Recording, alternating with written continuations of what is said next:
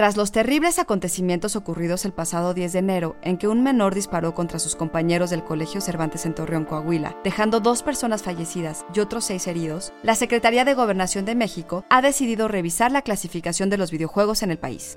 Pero, ¿qué no existen ya sistemas de clasificación? Institute.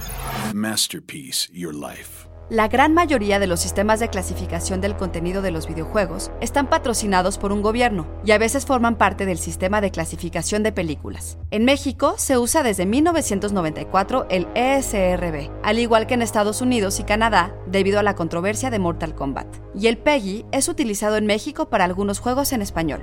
Sin embargo, la relación entre juegos y violencia nunca ha sido probada de forma satisfactoria. El gobernador del estado de Coahuila, Miguel Ángel Riquelme, aseguró que el ataque estuvo inspirado por un videojuego llamado Natural Selection, ya que el agresor llevaba el nombre del juego en su playera, cuando todo indica que hacía referencia a la masacre de Columbine en 1999.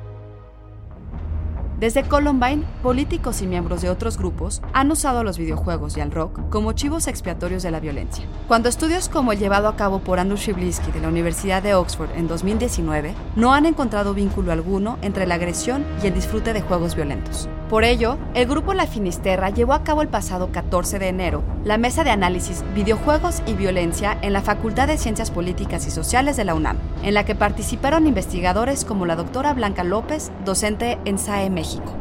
Guión de Antonio Camarillo. Soy Ana Goyenechea y nos escuchamos en la próxima cápsula SAE.